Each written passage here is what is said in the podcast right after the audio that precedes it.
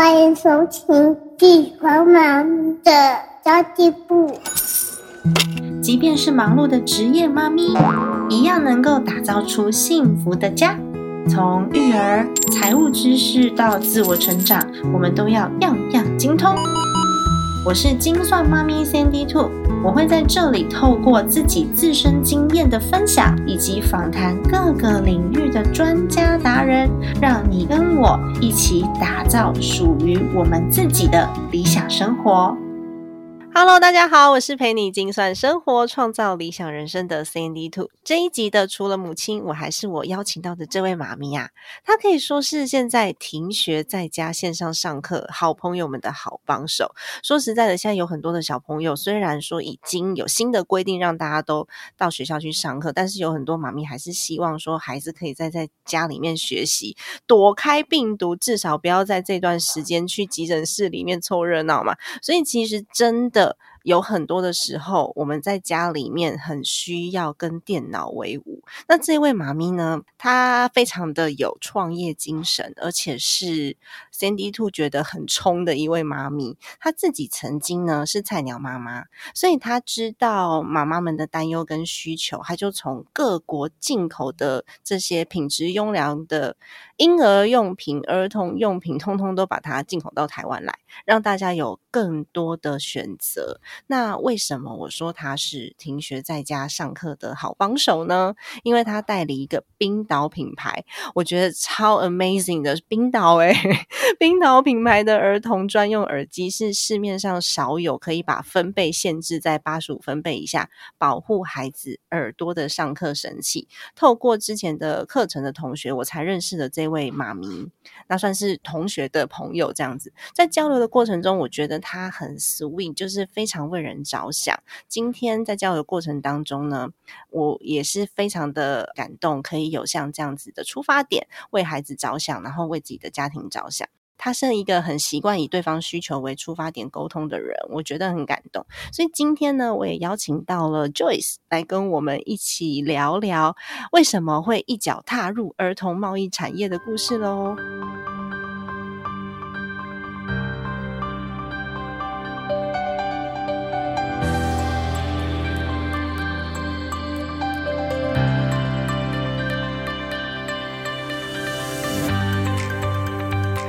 Hello，Joyce，你好。Hello，大家好，我是 Joyce。Hi，Joyce。因为我知道你是从事贸易工作的，但是其实你在从事这份工作之前，八竿子跟贸易打不着，对不对？对啊，真的是工作啊。我呃，其实像我们公司创立到现在，大概从二零一五到现在七年多。嗯，然后以前呃。蔡爸爸他是从事电脑资讯行业，然后我以前是跑跑那种各个补习班，就是升学文理补习班，还有学校教国高中升学班的英文。哦，那也蛮厉害的。可是你们这样是蔡爸爸的电脑资讯行业，他是自己创业吗？还是也是工作者？嗯，他是自己创业这样。哦，难怪我在想说，怎么这么厉害？两个如果都没有背景的话，你们就是冲到国外去，然后第一支代理的商品不是英语系国家的。因为我有跟你聊过天嘛，我大概知道，想说，嗯，怎么可以做到这样，有这么有冲劲？原来蔡爸爸原先他也有这样子的背景哦。那你们为什么会开始现在这个行业啊？因为其实都是有小孩，你知道，当新手爸妈都会比较紧张一点。然后我们那时候就开始很喜欢买，就是找寻啊各国不同的那种婴幼儿用品。然后不管是从各国的网络上买，或者是我们旅游的时候，也都会特别去婴幼儿用品店买。那因为我跟蔡爸爸很爱购物，很爱旅游。对，然后我婚后就没有工作了嘛，然后所以通常都是等蔡爸爸只要有随时有空档，我们就是没有计划，马上就出发那一种，这样好酷哦！你跟我妹夫他们家超像，我妹妹他们全家也是这样，也是这样。他们家住在英国，然后他们就是看，因为英国到哪里都方便，所以他们就是看这个这个 weekend 有哪一些机票比较便宜，然后他们就飞过去。我们也是这样。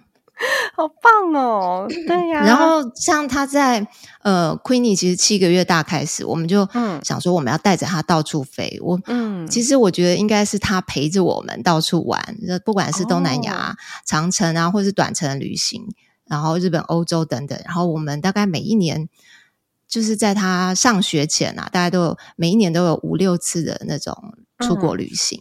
哦，五六次很多哎，我觉得一年 两次到三次应该已经算是一般人当中算是多的了。嗯，因为嗯他那时候还没有开始上学，所以时间上其实就是我们随时都可以出发这样子。对啊，好棒哦！尤其是你们可能工作上面也比较好安排，因为爸爸自己从事他自己的电脑资讯业嘛，然后嗯、呃就是妈咪这边也是就是在家里面育儿，我觉得很棒的一个组合哎，五六次出国，以羡慕以羡慕。哇，真的，我们现在也好想要回到以前呢、对呀、因为我自己其实之前我跟我先生也是，我们去到法国，我们也是一开始就跑去逛各式各样不同的婴儿用品店。不过那时候不是因为我自己生小孩，我当时还没有怀孕，是因为我妹妹的小孩，所以我超爱逛婴儿用品店的，我什么东西都爱买。然后我跟我先生对很好逛，然后我们都没有坐地铁哦，我都是在附近就是定位看有什么店，然后就走过去，很大，我可以走一整天呢。那个香榭野林大哦道走一整天，再走回来，真的 很棒病很很累。可是中间那个中间那个那个风景真的很很不错，然后我就觉得我是享受在那个当下，所以我其实也是属于很喜欢旅游，然后我会去各式各样的城市里面看他们现在当下有什么跟台湾不一样的风景啊，还有我们的那个用品类的东西有什么不同，然后是有什么呃我自己现在可以试用的，或者是跟大家介绍的，我就觉得哦好爱哦，所以你们那时候。也是因为这样，所以就跑去看了各式各样的婴儿用品。对啊，然后就是在我们 嗯开始代理，我们在二零一五年那时候嗯也是在欧洲玩，然后就看到这个产品，我们的第一个品牌就是意大利 Baby Cocola 洗屁屁哦神器啊，在台湾都叫洗屁屁神器。嗯，然后我们用了，觉得哇，这个产品怎么这么棒，这么实用？然后后来我们就决定，我们直接希望可以把它代理进来，所以开始我们的创业。然后我们在一个月之内就拿到了我们总代理的第一个品牌。我觉得真的好厉害，这就是我刚刚为什么说我觉得这个妈咪很冲，就是因为这样，居然没有代理经验，然后呢，一个月内你要住在当地吧，你才有办法随时跟他们做接触。嗯是，吧其实也不是，我们那时候就是去玩，那像我们嗯就是比较随性，所以呃，时间随时可以延长，可以缩短，嗯然后可以嗯决定，比如说我们要去哪里就去哪里，因为我们大部分都是用开车的方式。对，然后我们那时候其实我觉得还蛮辛苦的，因为我们没有任何代理的经验，所以那时候我们用了之后觉得很棒，马上跟他联系，嗯然后我们就亲自去拜访他。嗯然后像这个这个商品，它的那个它是一个新创品牌，然后那个创办人自己爸爸自己亲自设计的产品，然后我嗯们去拜访洽谈，然后表达我们的诚意，然后回来台湾之后，我们就开始拟定我们第一个销商品的销售计划。嗯，对，然后其实，在一个月内，我们真的很积极的呃拜访啊、洽谈啊。然后我觉得他其实应该有感受到我们是真心真的很喜爱这个产品，嗯，然后所以他们也是新创公司，我们也是新创公司，所以在没有任何经验下，他就直接给了我们台湾总代理。哇，那其实我们的哦初衷就是，我们真的是亲身体验过，然后喜爱的产品，想要跟大家嗯分享。对啊，我觉得这也很需要运气耶，因为通常我们要出国拿一个代理，哇，那个流程可长的，尤其是你要拿到总代，然后必须要把计划，可能是好几年的、五年内的计划，通通要提交出去，我才有可能去拿到一个 总代理的权限，然后还会有嗯对啊一些，对对嗯，然后还会有一些营业额的这些要求啊之类的。嗯，其实我觉得很复杂，所以我才想说，好厉害哦！第一支品牌就是代理意大利的品牌，而且还拿到总代，这真的是非常。其实就傻傻的把钱投进去而已。对，那当时有遇到挫折吗？嗯，其实我觉得啊、呃还蛮多，不管是在呃销售过程中啊，什么过程都有。嗯然后，因为其实是没有经验，不管是定价，或者是比如说你要做行销啊，各方面，就像也要背负着每一年你必须要有的营业额。对对，所以那时候我觉得还蛮辛苦的。哦，那第一年你们是如何度过的？就是第一年就有获利吗？还是说你第一年其实啊也是研究了一阵子，然后缴了一些学费？呃，其实第一年我们还算蛮幸运的啦，就是我们一带进来这个品牌之后，然后我们也是去参展啊，然后做呃 FB 的行销广告等等之类的。其实我们第一个货柜进来，就是还没有进来之前，我们就已经把我们那一千个销售完了。哇，好厉害！洗屁屁神器耶！它是适合什么样子的年龄的 baby？是刚出生的对？我有上网去看一下。对，刚出生的宝宝，然后用到它会站之前，其实都可以使用。太厉害了哇！都没有经验，然后呢，一进进一个货柜，而且还在货柜到之前就把商品给卖完了。哦，你们真的是很棒。其实我觉得是很幸运。嗯，我觉得是因为你是亲身体验的，然后你真心喜爱这个商品，所以你知道说，哎，使用者需求，然后你就会想要把自己的需求分享给大家。它其实只是你们用代理的方式来分享而已，所以就是会变成说，这个东西大家都喜欢。然后成功就变哎比较理所当然，因为是以他人的需求为出发点去出发的。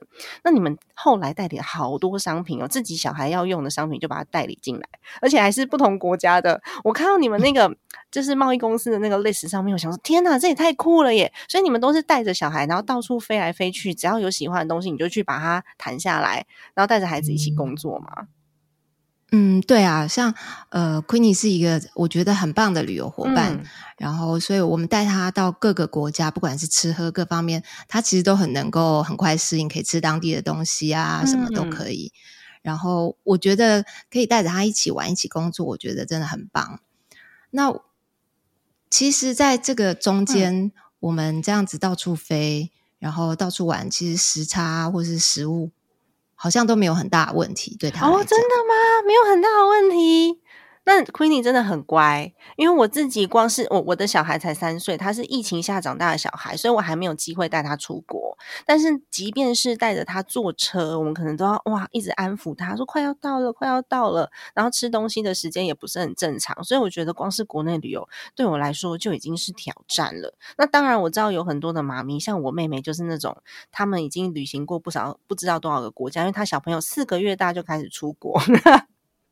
超酷的，那然后我比昆尼还更早，真的，因为他们就是四个月大就必须要飞回英国嘛，因为工作在那边，然后是回台湾生产，所以两个都是四个月大就飞回去，然后就开始在周边国家旅行，因为爸爸闲不下来，然后我就看着我妹哦，她可以一只手抱抱小的，然后呢，一只手背着那个轻轻便推车，然后再拉着行李，然后旁边是大的，大的再拉一个小的行李。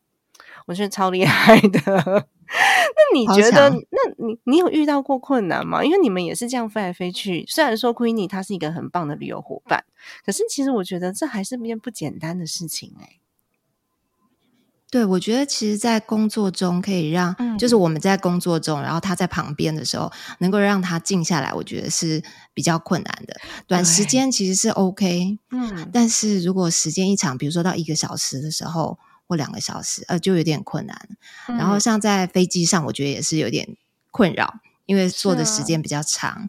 然后或是在展览中的时候，我们一直不断的一直走，一直看的时候，嗯，他有时候也是会不耐烦，会吵闹。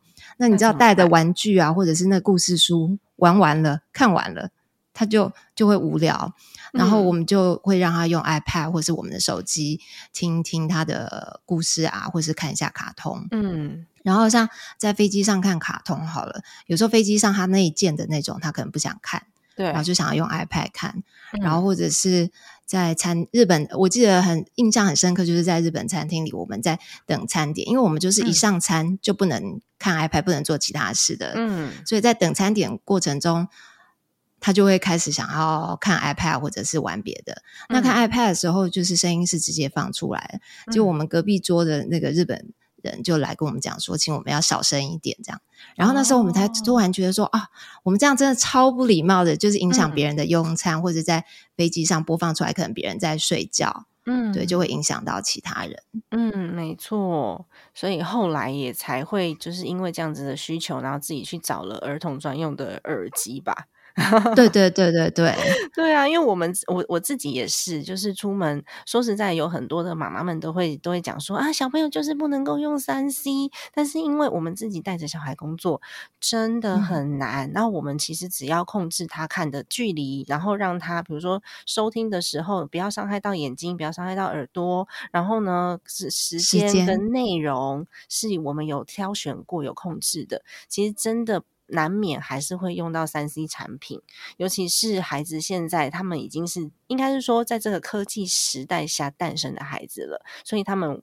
其实真的无可避免，有很多的资讯量是从那边来的，所以我也觉得，嗯，我也觉得不要有那种那种心态，说啊，让小朋友看一下 iPad 都不行。其实我觉得不是不行，就是我们如何去应用这项工具而已。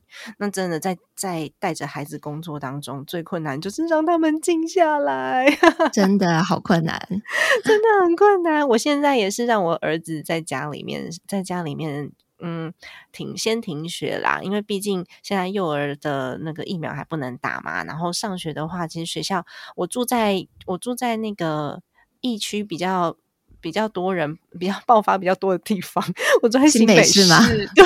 对，我们也是，我们也是在家里线上上线上上课。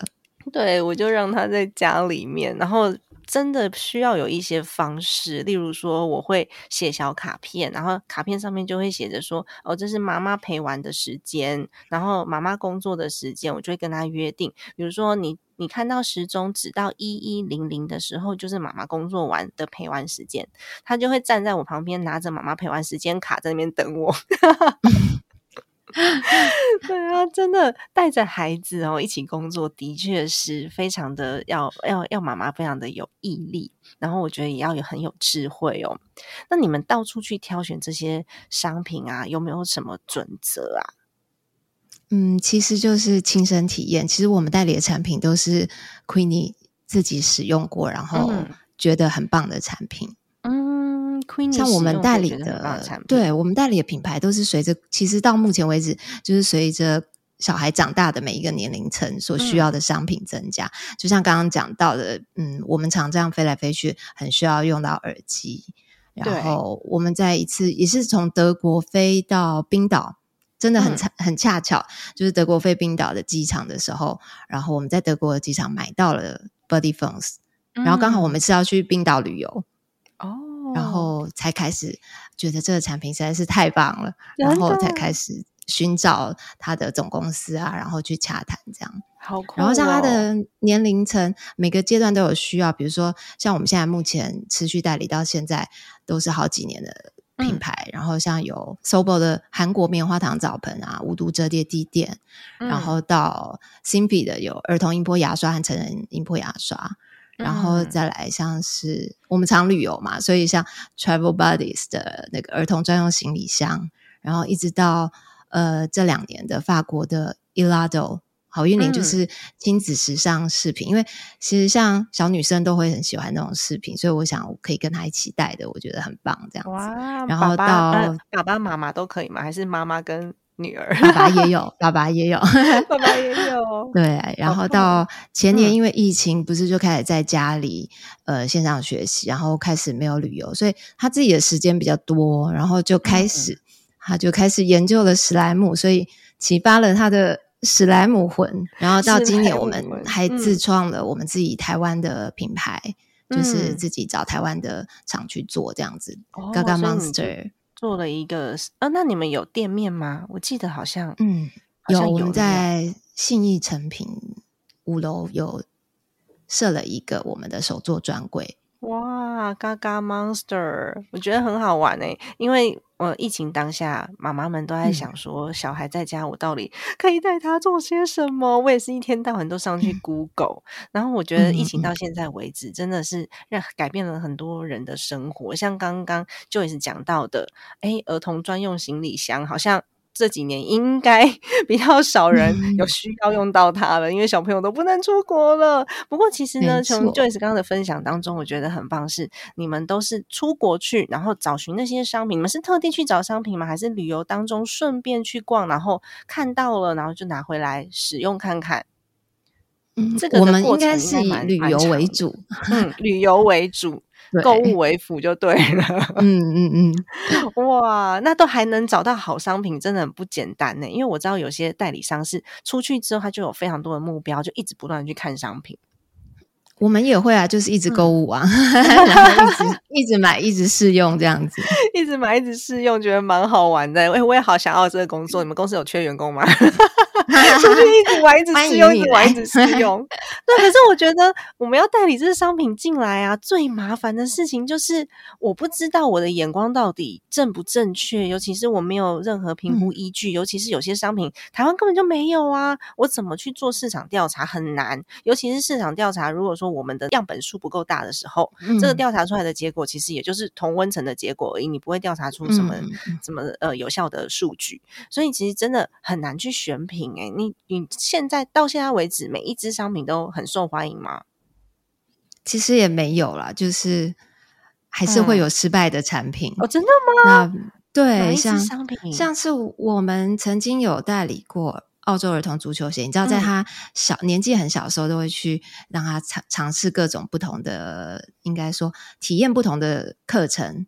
嗯然后像就有玩过那个儿童足球，然后所以我们就有代理过澳洲儿童嗯足球鞋，但其实真的台湾好像不太流行啦。然嗯后后来真的是还蛮惨的，所以我们后来马上决定认赔，然后我们就把所有的儿童足球鞋都捐给偏乡学校，有在踢足球的学校，还有哦像是非洲的那个有一个慈善机构，就是捐给非洲的小朋友们这样子。嗯然后像 Body Phones 好了，嗯，就是我们曾经也因为它的应该说是销量很差，嗯然后进货价高，然后大家其实那时候对耳机儿童耳机觉得到底为什么需要它，然后所以都是直接播出来就好啦。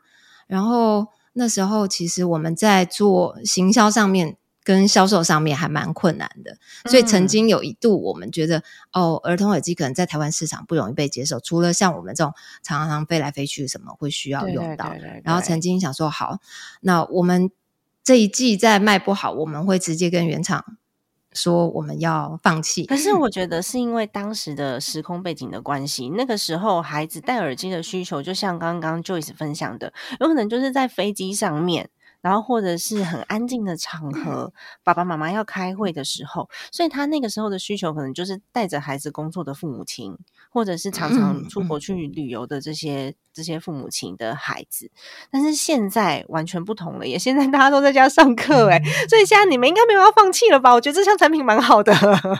嗯，其实是那时候我们嗯。想要放弃的时候，大概是四呃四年前，嗯然后后来我们进了盛恒昌销售，嗯。然后突然销售量变很好，因为可能就是有有要带小孩出国的爸爸妈妈们，然后才决定哦哦那我们还是可以继续下去，找到子，对的市场了。嗯嗯，对呀，可是你代理的东西其实蛮多的耶，在这么多的商品之中，我我想要问一下，就是你自己最喜欢的是哪一项？嗯，冰岛的 Body Phones 儿童专用耳机，哦，你自己也是最喜欢这个，哦对它陪伴我们好久，从旅游，然后一直到后来的线上学习。哦，所以你一直都是你后来只要出国就是带着这个耳机，然后 让女儿可以好好的安静陪着你工作，对不对？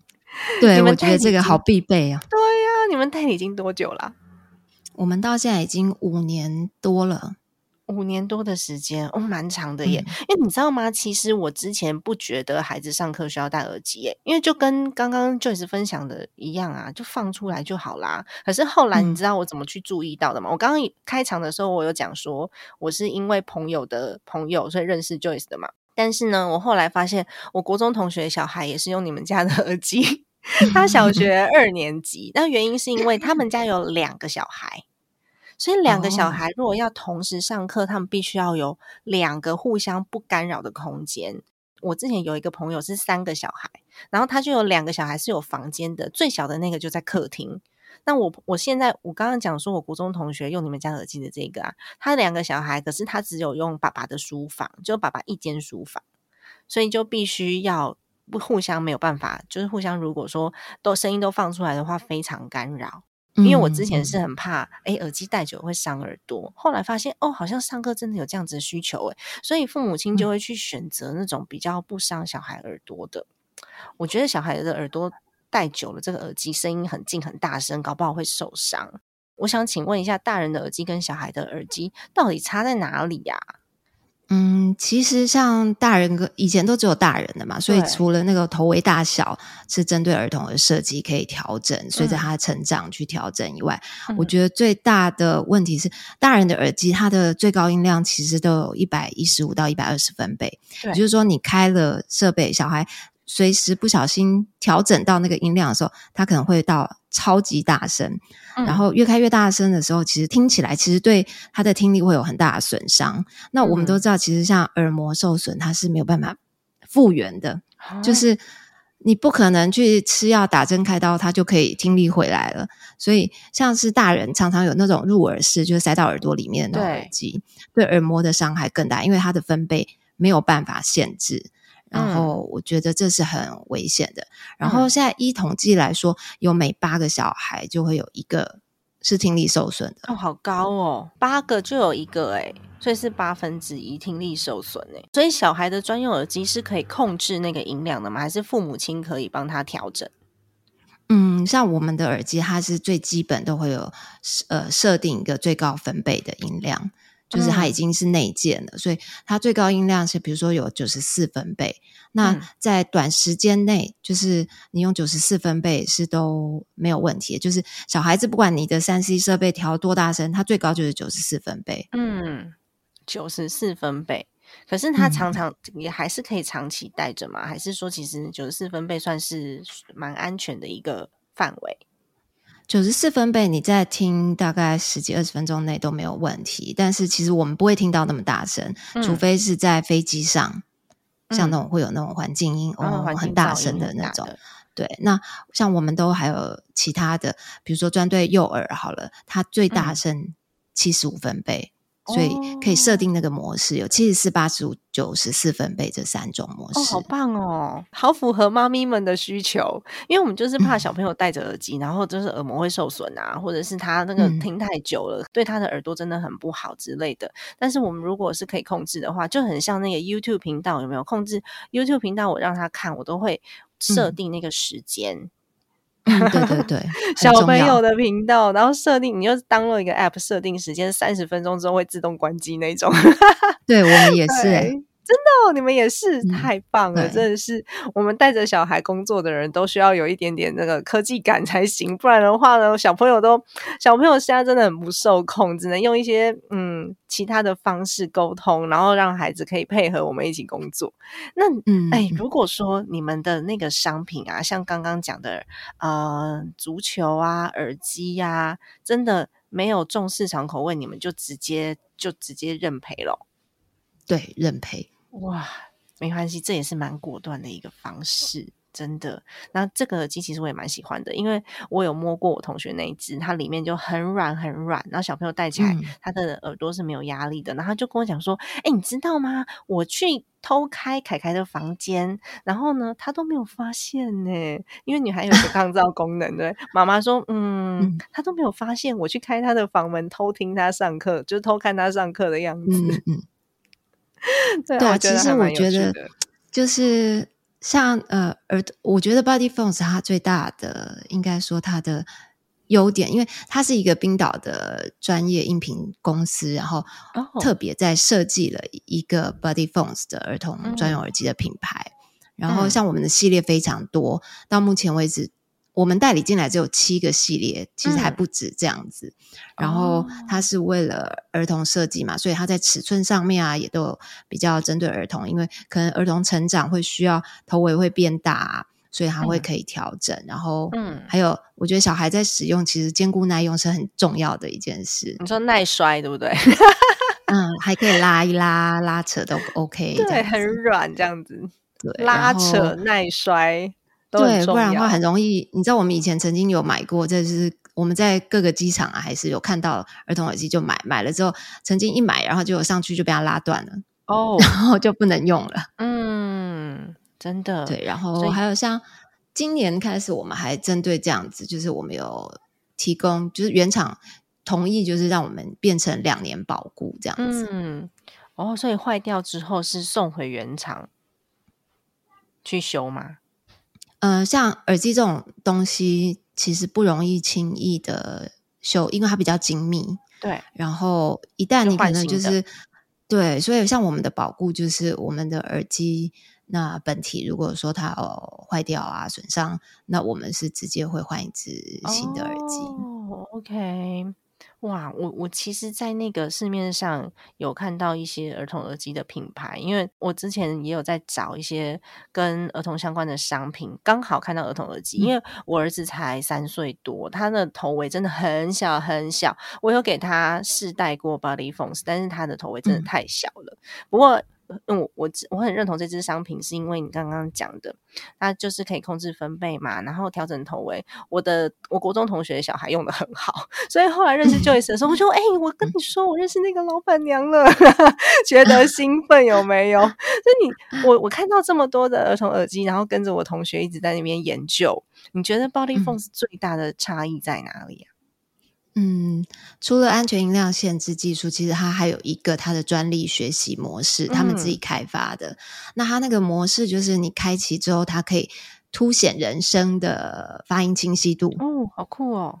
对，所以在学习语言或者是比如说听英文故事的时候，其实它的清晰度是更好的。凸显然人后生，嗯嗯，对，然后像凸显人声，比如说像我们如果是一般的耳机或是喇叭放出来，然后你在学习语言，可能会因为某一些咬字的清晰度，然后让你误解意思。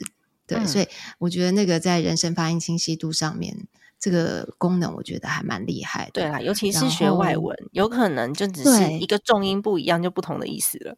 对，没错，没错。然后像这两年，就是因为线上学习嘛，嗯。然后我们都觉得，哎，好像虽然耳机就已经有内建那个麦克风了，可是嗯。好像还是会因为有环境会收音进来，对，对，所以他最后还特别设计了新的可拆式动臂麦克风，然后那嗯个麦克风可以拉近麦克风，对，有点像是你去那嗯。个什么演唱会还是什么那种，嗯。呃，歌手不是都要戴一个耳耳麦，然后的麦克风，然后靠近嘴巴，它收哦，音对对对才清楚。对对，对然后还有像你刚刚讲到那个互相干扰，对不对？嗯就是我们的 Cosmos Plus 的这一款，它其实是主动降噪耳机，所以嗯就可以解决这种互相干扰。就是它开启降噪功能之后，诶，四周环境音就不见了，变得比哦较安静。所以你你其实，在戴耳机的时候，嗯开启这个功能，你的音量，比如说原本要听六十才清楚，你只要开五十就够了。哦，那很不错哎。那反而是就是小朋友听到的这个分贝又再更低一点。对对对，嗯，对啊，但其实你常常都是把孩子带在身边，尤其是他们现在又停学，哎，跟我一样，把小朋友带在身边。那在工作的时候啊，我有的时候会觉得啊，我今天又没有陪到陪到小孩，所以我自己的方式是，我自己的方式是，我会把所有的工作集中在某一天。像我今天就有三嗯个访谈跟两个会议，然后集中在某一嗯天完成之后，明天我就可以做一些比较轻松的工作，然后陪陪孩子出去玩。那你是怎么样分配工作的？因为我我有时候这个分配不均衡，然后在两个人在磨合的时期，你看他说一边在那边喊妈妈，你可以陪我吗？然后一边这边的工作又没完成，你会觉得说、啊，我对厂商也很抱歉，然后我对小孩也很抱歉，我自己心里面就会觉得很很多的愧疚跟不安。那你都是怎么分配你的工作跟育儿时间呢、嗯，像其实我觉得陪孩子，我觉得是陪伴孩子的品质胜过嗯很长时间的陪伴。对，这个我觉得在疫情期间有很大的感受，因为嗯像疫情期间跟孩子相处时间更多，因为他现在上小学了。对啊，然后我们在同一个空间里面，他在带着他的耳机线上课程，然后我有时候也是在开会啊，然后视讯会议或者是做其他的工作。那其实我们两个都在同一个空间，但是不是真正的陪伴他。对对，然后像我我我们自己是觉得啦，我跟蔡爸爸都觉得说，时间是自己掌可以掌握的。嗯然后像我们公司呢，就跟其他公司不太一样，我们公司上班时间就是十点到五点，五点要准时下班，哇，然后我们都要尽量说让工作有效率的安排。所以我，嗯其实我们整个团队，我觉得到目前为止。这几年运作下来都还蛮好，因为大家可以在上班时间就是集中精神完成工作，对，然后缩短每天工作时间嘛，所以他们也可以有多一点时间安排自己的一些生活之余的的一些活动啊，或者是陪孩子们。然后我觉得这样可以提高生活的品质。像我们会准时下班，所以。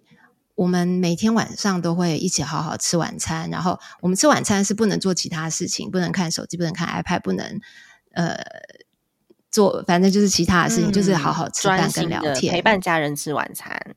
嗯，然后像有时候睡前我们也会有呃来得及的话，就会有短短的五到十分钟，就是我们会躺在床上聊聊天啊，等等的哦。对，然后像有时候。我们会会，因为我们两个女生嘛，所以就很很喜欢 shopping，所以我们约好哦，我们某一个假日，我们就我们两个去逛街，嗯，买东西，然后买他想要的衣服啊，或者是我们会先约好，比如说他喜欢的餐厅，他想吃的餐厅，然后或者是某一个电影日，像我们之前就会呃让他选一个想看的电影，对，然后。买你知道零食各式各样的爆米花什么之类的，然后一起看。像呃那时候我记得他很爱看那个，我们常常一直不断重复看 Willy Wonka 的那个巧克力工厂哦。所以其实我觉得就是时间短，但是我我我们是全心陪着孩子的那段时间，那我觉得这个是。很很重要的，嗯，让孩子知道说，哎，只要爸爸妈妈在的时间，他都是专注在我身上的，然后我都是很很快乐的。我觉得很快乐这种体感是很重要的事情，不要让让孩子，虽然你很长时间陪伴孩子，可是你在孩子旁边又是急躁，然后又是情绪不安，反反而孩子跟你在一起的时候，他没有那么样子的放松。让孩子跟父母亲在一起是高品质的，这其实是蛮重要一件事。像我孩子虽然很小，但是我们也有。聊天时间，但是因为他真的遗传到我，他超级爱讲话。我们五分钟到十分钟是聊不完的。他就会说：“妈妈，你眼睛睁开，把我眼睛搬开，我还没有讲完学校的事。”我说：“哦，好，我知道了。”妈妈，好想睡觉。可是那其实就是我们彼此在了了解彼此的一个时间，真的很棒啊。然后我也会跟他约定好，说好，妈妈，这个工作结束之后呢，我们有三十分钟的时间是我陪你玩那个，有可能是。是动力沙啊，或者是陪他画画啊，然后甚至有的时候我会跟他说，明天的下午妈妈没有安排工作，所以明天下午我们可以去公园骑脚踏车哦。其实跟孩子约定好，嗯，这就是对于孩子的一个责任。然后你也会告诉孩子说，哦，原来这通过规划时间可以安排，跟工作一样是可以被气化的。那为我们如果习惯做这样子的事情的话，对孩子来说，它也是一种学习。那我知道，嗯，有蛮多时候啊，不管是育儿工作，或者是呃夫妻间沟通，其实蛮多的妈妈们都会遇到非常非常多的挑战。那有一些听众朋友们会跟我反映说：“啊，好累哦！我只要有新的我没有见过的事物来，然后有新的挑战，或是有嗯有哦，像现在疫情下很。”很长时间，什么政策的变动啊，什么的变动啊，就觉得好烦好烦。那你自己在面对这些变化或者是挑战的时候，你都是用什么样子的心态？我觉得要想要邀请你跟妈咪们分享。嗯，其实我很想跟你讲说，先来一杯红酒先好了。我都我都跟大家讲说，那不如我们就是来个夜晚妈咪时光，然后自己准备自己爱喝的酒，大家觉得怎么样？很棒，很棒，很棒，对不对？他还可以跟酒商合作，我觉得这个是非常有商业头脑跟那个机会的。因为其实你知道，除了安排工作，我觉得妈妈自己的放松的时间，我觉得是很重要。嗯，然后所以我觉得你自己先放松一下。我觉得可以稍微退一步，也会想的比较清楚。面对这些挑战的时候，嗯，然后其实我我我真的觉得，就是像跟孩子的这些安排的时间，就是坚持，就是不管你再忙再累，其实我觉得只要坚持哦，我跟孩子已经约定好的事情，约定好的时间，因为那也是他最在意，然后最期望的心心念念的。对，所以我觉得只要坚持，一定要坚持好跟孩子的约定。嗯，没错。那我也想要邀请你呢，可以送一句鼓励的话给妈咪们。我觉得都要先学会爱自己，所以我我想，最好的爱其实都是先学会爱自己。妈咪要先爱自己，才能够爱孩子。哦，OK。那其实呢，到节目的尾声了，我也想要帮听众朋友谋一点福利，因为刚刚有讲说，在停学的这个期间，我同学用的那个耳机，它。满意度很高，我相信我听众朋友，对我听众朋友应该百分之九十以上都是妈妈。虽然我不知道在前一段疫情他们是用什么样子的方式来来度过，比如五月份那那阵子三级警戒，大家都在家的时候，我不知道大家有没有已经准备好自己应对的方式了。可是接下来有可能我们在家学习的这个模式已经形成了，不管有没有疫情，我们有可能都会有是有开启在家学习的机会。所以我。有想要邀请，就是 Joyce 可不可以提供我们一些优惠之类的？当然没有问题。针对这个妈咪们，就是三 D Two 的妈咪们，这就是我们可以做一些特别的、特别非常特别的优惠。这样哦，真的吗？太好了！哎，你看我多厚脸皮，直接发问有没有？现在必备的，所以应该是很需要。对啦，我觉得还蛮重要的。那时候我就把这个 Body Phone 是推荐给我弟弟，因为我弟弟他自己有在网络上面做那个儿童科学频道嘛，我就说，哎，我觉得这东西很棒。然后我弟还说，谁会让小孩戴耳机啊？我觉得应该没有这个需求吧。就没想到，我就遇到我国中同学，他问我说，哎，你看我买这耳机，你觉得怎么样？然后他还问我说，有没有其他的？就是我另外一个同学住在云林，他问我说，你有没有其他可以推荐的？我说，哦，原来妈妈们都需要。好哦，那我。立刻来邀请 Joyce 给我们的听众朋友一些好康的。那么今天的节目就先到这边喽。因为是母亲节特别的节目，所以我在五六月份的每个星期四都会邀请一位妈咪来跟我们分享她的生命历程以及转变的过程，然后希望跟给大家带来更多的勇气。那么今天的节目就先到这边结束了。